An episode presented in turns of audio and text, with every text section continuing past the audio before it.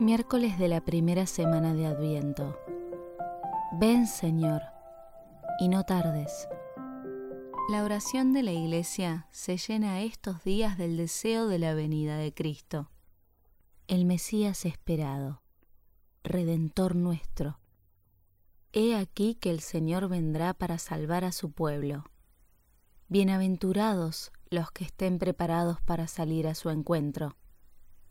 Durante largos siglos, la esperanza de los hombres aguardó la llegada del Redentor. Al ver ahora tan próximo el misterio de su nacimiento, queremos llenarnos de esos deseos por salir al encuentro del Señor con aquella misma esperanza. Con la encarnación de su Hijo unigénito, Dios nos ha mostrado su infinito amor. ¿Cuál es la causa de la venida del Señor? Sino mostrar su amor hacia nosotros. Y se trata de un amor de Padre, porque lo hizo a fin de que recibiésemos la adopción de hijos. El Señor llega a la tierra para colmarnos de gracias. No te pido pago alguno por lo que te doy, nos dice. Ante yo mismo quiero ser tu deudor, por el solo título de que quieras beneficiarte de todo lo mío. ¿Con qué puede compararse este honor? Yo soy padre, yo hermano, yo esposo, yo casa, yo manjar, yo vestido, yo raíz, yo fundamento. Todo cuanto quieras soy yo. No te veas necesitado de cosa alguna, hasta te serviré, porque vine a servir y no a ser servido. Yo soy amigo y miembro y cabeza y hermano y hermana y madre. Todo lo soy. Y solo quiero contigo intimidad.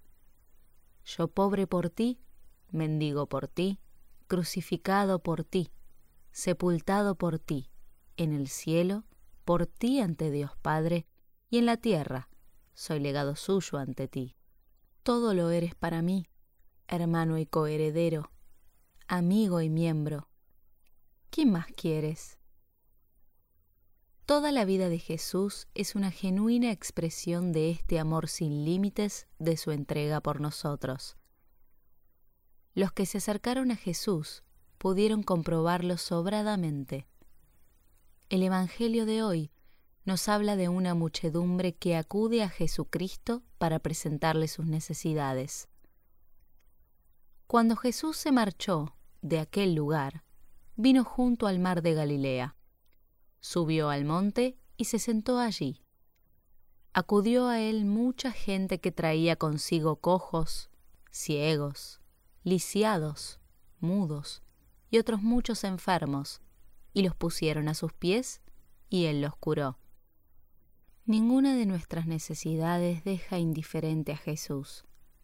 Todo lo nuestro es un continuo llamado a su corazón.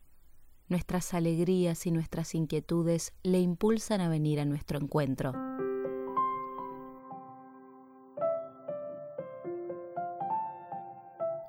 Tan a gusto se encontraba la muchedumbre junto a Jesús que apenas se dieron cuenta de que llevaban con él tres largos días. Y el Señor se conmueve. Me da mucha pena la muchedumbre dice a sus discípulos, porque ya llevan tres días conmigo y no tienen qué comer, y no quiero despedirlos en ayunas. No vaya a ser que desfallezcan en el camino.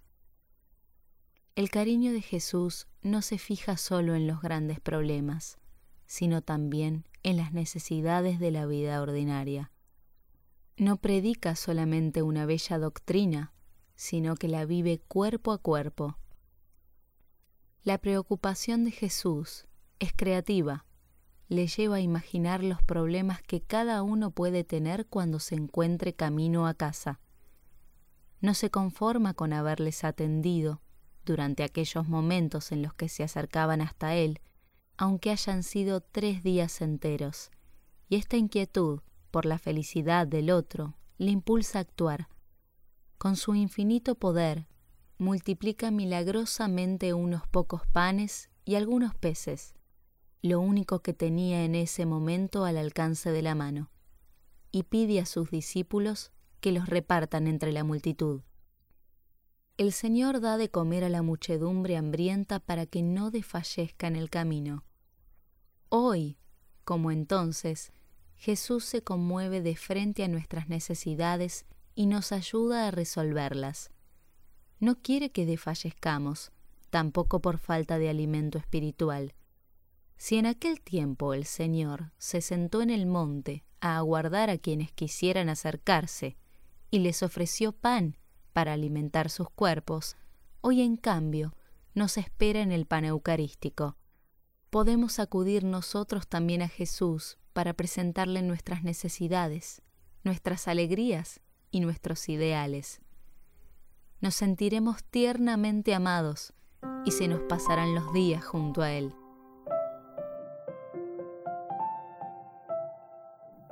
Y comieron todos y quedaron satisfechos.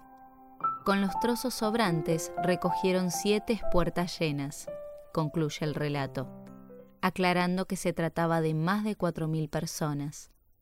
Contemplar la magnitud de la generosidad del Señor nos puede ayudar a disponernos lo mejor posible para acoger las gracias que quiere otorgarnos en este tiempo de Adviento. Mirar cómo reparte sus dones a manos llenas hasta hacer que rebosen los recipientes, nos llena de esperanza. Ven, Señor, le decimos, que nuestro corazón te espera. Ven, que nuestro vacío quiere llenarse hasta los bordes de ti.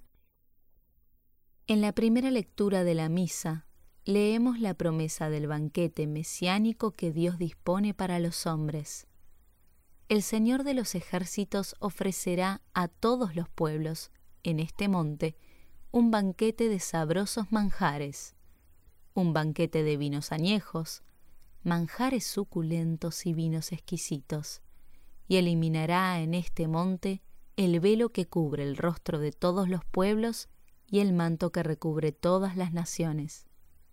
Eliminará para siempre la muerte.